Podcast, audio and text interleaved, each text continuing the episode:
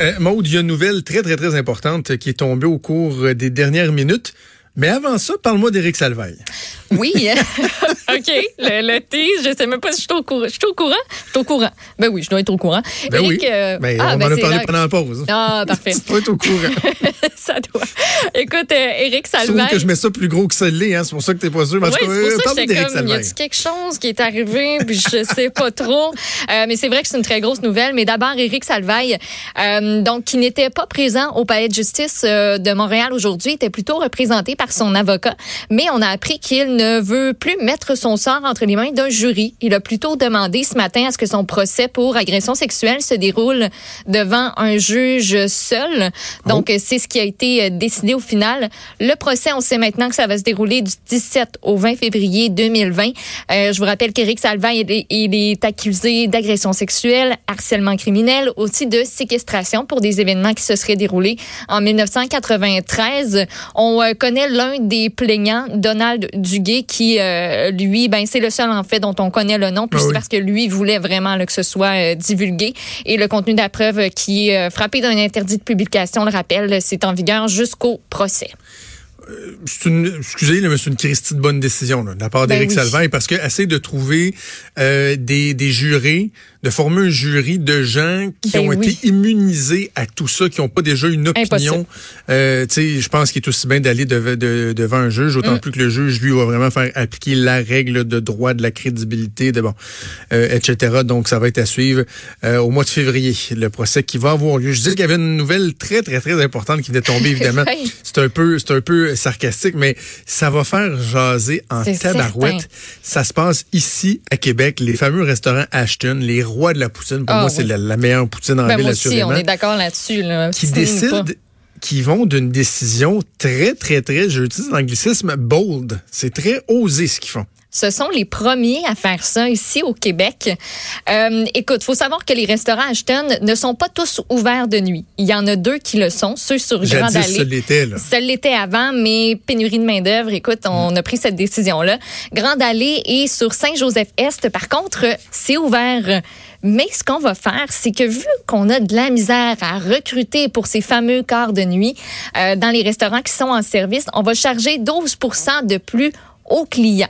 Ça va s'appliquer sur les factures des, clients qui vont se présenter entre minuit et 5 heures du matin. Ça, ça va permettre à Ashton de, de bonifier en fait la prime qui est offerte à ses employés qui travaillent de nuit. Ça la fait penser à 4 dollars de l'heure. Donc, le salaire du quart de nuit va débuter à 16,50. Ils espèrent évidemment améliorer leur recrutement. Euh, Est-ce que ça va permettre l'ouverture de certaines autres succursales la nuit, cette euh, mesure-là? On ne sait pas encore, mais euh, ça a l'air qu'on réfléchissait là, depuis quelques temps à des solutions pour pallier à la pénurie de main-d'œuvre. Et la décision finale, elle a été prise par Ashton Leblon lui-même. Euh, donc, on a décidé de refiler ça aux consommateurs. On compare ça un peu à Uber, Uber Eats. Donc, les gens sont prêts à payer davantage parce qu'ils veulent avoir la bouffe livrée chez eux.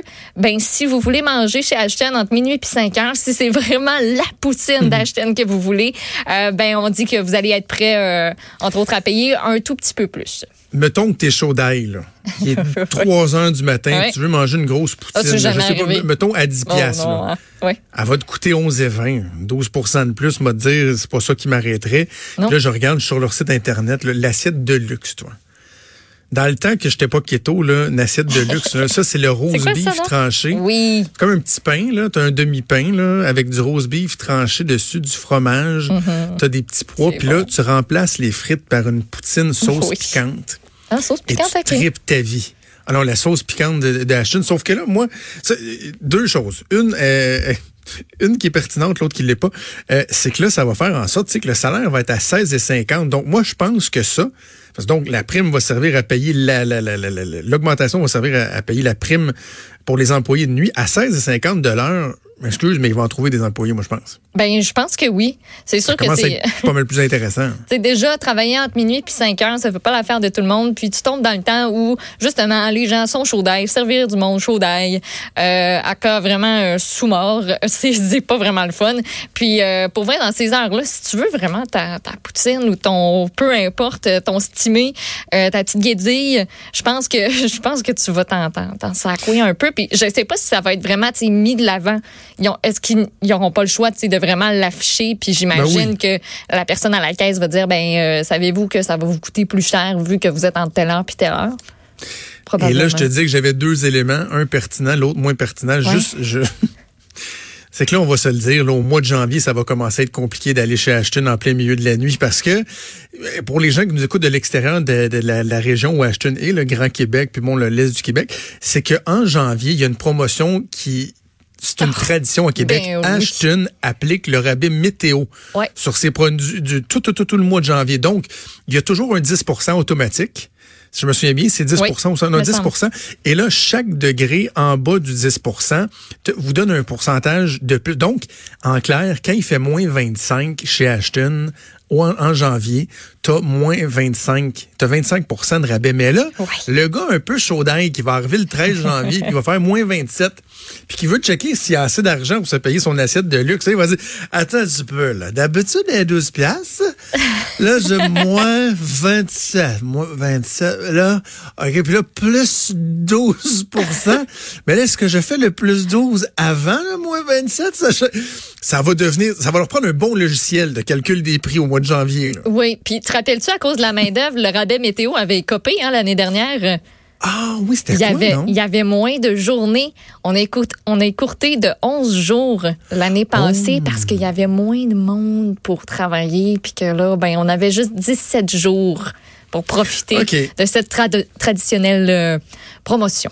Mais j'ai vraiment hâte de voir, ça va-tu faire des petites histoires, là? Tu sais, un restaurant qui dit, voici, je vous pas un 5% un 12% pour euh, espérer être capable d'ouvrir la nuit. Moi, je, je, je souhaite euh, à Ashton Leblon que ça fonctionne. Sinon, quand même pas mal de trucs à surveiller aujourd'hui, euh, Monde. Oui, je ne sais pas s'il y avait quelque chose que tu voulais commencer en particulier. Peut-être euh, ben, à 13h30. On va y aller avec ce qui s'en vient. Euh, Geneviève Guilbeault, qui va faire une conférence de presse à Sainte-Marthe-sur-le-Lac. Elle va faire euh, le point sur les inondations printanières de 2019. Écoute, je n'ai pas plus de détails que ça. Elle va être accompagnée par la mairesse de Sainte-Marthe-sur-le-Lac, Madame Sonia Paulus, et aussi du vice-président de la Croix-Rouge Québec, Monsieur Pascal Mathieu. Donc, ce sera à surveiller en début d'après-midi. Eric on en a parlé. Sinon, il y a la commission spéciale sur l'exploitation sexuelle des mineurs de l'Assemblée nationale euh, qui débute aujourd'hui, qui va tenir d'ailleurs une conférence de presse avant le début de ses travaux aujourd'hui, qui on va entendre à partir de cet après-midi, entre autres le service de police de Laval. Il y aura aussi le service de police de la ville de, Sherbrooke, plusieurs autres intervenants et qui vont se faire entendre donc jusqu'à entre autres cette semaine euh, jeudi.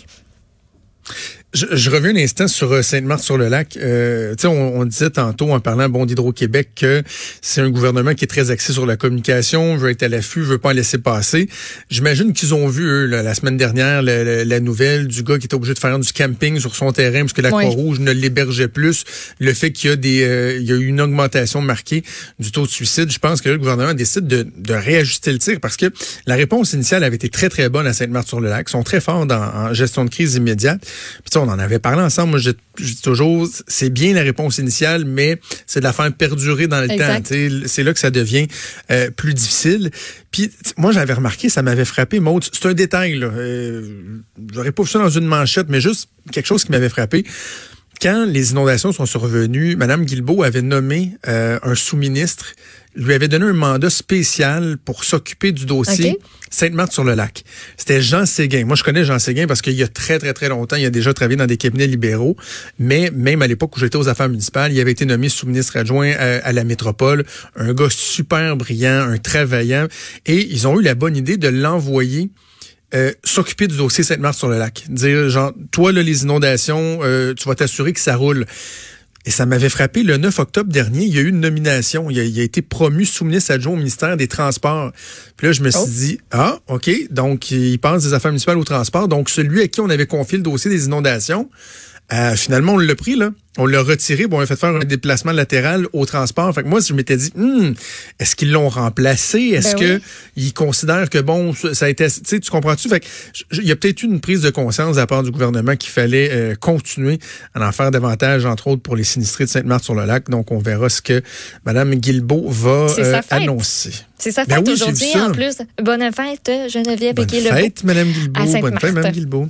Euh, en terminant, euh, le cours d'éducation à la sexualité, qui a tellement fait parler au cours des dernières années, on savait que euh, et si je ne me trompe pas, c'est Sébastien Prou à l'époque, euh, sous les libéraux, qui avait annoncé ça, qui, était, qui serait possible d'avoir des exemptions, mais ça prenait des bonnes raisons. Et là, finalement, il y a pas mal d'élèves qui le sont, mais particulièrement dans une région. Là. Euh, oui, écoute, 81 des dérogations qui ont été accordées viennent de la même commission scolaire, portage de l'Outaouais, donc la CSPO. Euh, c'est sûr qu'on gère les demandes à la pièce, mais écoute, 81% on a, euh, on a accepté que près de 200 élèves donc soient soustraits à des contenus d'éducation à la sexualité. Il y a eu 326 demandes ailleurs au Québec, 45 seulement ont été acceptées.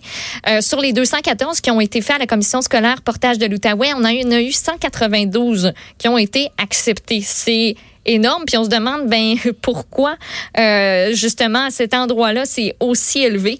Euh, le président de parents engagés de l'Outaouais, Ibrahim Zbalil, il, lui, il croit que son organisme a eu un important rôle ben à jouer là-dedans parce que son association, on le dit, est composée essentiellement de parents musulmans, euh, ouverte à tous les, toutes les autres religions, mais essentiellement, euh, ce sont euh, des parents musulmans donc qui en font partie.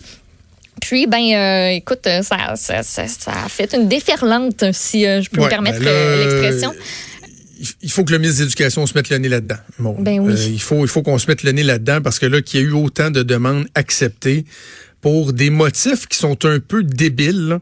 On a essayé d'avoir Ibrahim Zbalil en entrevue, là, puis euh, quand notre recherchiste, notre collègue Mathieu Boulet appelait, il se faisait dire euh, « Ah, oh, il est occupé », puis il se faisait raccrocher à la ligne au nez. bravo, là, vous avez une position, mais pas capable de la défendre. Bon, tu l'as dit, lui dit son association est essentiellement composée de parents musulmans, mais c'est ouverte à toutes les religions, donc je pointerai pas une seule religion. Mais ce qu'il dit, c'est que c'est les thèmes de l'homosexualité puis de la réalité transgenre ça les agace, ça. Ça, les agace le fait qu'on dise à des enfants qu'on ne choisit pas notre orientation sexuelle et que le fait que tu deviennes un gars ou une femme va pas déterminer de facto si tu vas t'intéresser à qui. Donc, automatiquement, au sexe opposé. Les autres, ils ont bien de la misère avec ça. Puis, ils trouvent que le programme manque de neutralité parce que, mm-hmm. il dit qu'il présente le point de vue religieux comme une perspective à combattre. Ben, je m'excuse, mais le point de vue religieux est effectivement une perspective à, à, combattre dans l'optique de, de, de, de, de lorsqu'on pense que les religions ne reconnaissent pas ce fait-là, que oui, vous pouvez naître garçon et que tout naturellement, vous allez avoir une assurance envers les garçons, ou le contraire, ou qu'un garçon peut se sentir dans le cadre d'une femme, ou qu'une petite fille peut se sentir fondamentalement petit garçon. Ce sont des choses qui existent. Et euh, c'est pas vrai que Dieu va vous punir vous allez, il y a peut-être des gens qui pensent, qui, qui euh, prétendent parler au nom de Dieu, qui vont vous punir. Ça, ça se peut malheureusement. Mais Dieu, là, l'ami imaginaire, lui, il interviendra pas pour vous punir. Et que moi, le gouvernement veut insister, insister pour qu'on puisse enseigner à nos jeunes enfants le fait qu'il euh, y a des phénomènes qui sont naturels, des attirances qui sont tout à fait naturelles. Non seulement je trouve ça normal, mais je trouve ça déplorable qu'on permette à des regroupements un peu ridicules comme parents engagés de l'Outaouais d'obtenir des exemptions pour être sûr qu'on n'ait pas parlé à leurs enfants de ce que leur Dieu ou leur guide ou leur Jéhovah ou leur je sais pas quoi parle et que ces enfants-là aient pas la même euh, éducation que les autres. Je trouve ça absolument déplorable et révoltant. Parce que c'est ça, c'est de les empêcher d'être exposés à une autre réalité que la leur. C'est exactement ça. Là. Voilà. S'il ne sait pas. en fait, d'être exposé à la réalité. Point, point. C'est à la réalité de leur, que, ces gens-là comprennent qu'à l'extérieur des préceptes un peu ridicules qui leur sont enseignés. Puis ce que je suis en train de faire là, c'est pas un, plaidoyer contre toutes les religions. C'est le fait que, parce que moi je suis sûr qui pense que la religion euh, apporte du bien à, bien des gens. Il y a des gens qui vivent leur religion de, de, de, de, de belle façon, Sauf que lorsqu'on vient formater des jeunes enfants à ne pas comprendre qu'en 2019, euh, c'est tout à fait normal d'être homosexuel, euh, d'être transgenre, euh, qu'il y a des gens qui, qui, qui, oui, sont différents, mais qu'il faut les accepter, puis il faut pas les stigmatiser. Euh, non, ça, j'accepte pas ça. J'accepte pas ça. J'accepte pas ça qu'on mette des bâtons dans les roues de notre système d'éducation. Si eux veulent prendre les enfants après ça à la fin de la journée, puis leur dire, tu sais ce que tu as entendu à l'école, papa, maman, on n'est pas d'accord avec ça, dans notre communauté, on n'est pas d'accord avec ça. Je peux, peux pas rien y faire. Mais de les empêcher d'avoir accès à une éducation comme celle-là à l'école, je considère que c'est absolument, absolument inacceptable. Donc, on verra, Maud, ce que le ministre Roberge va faire avec ça. On va faire une pause et on revient dans quelques petites minutes.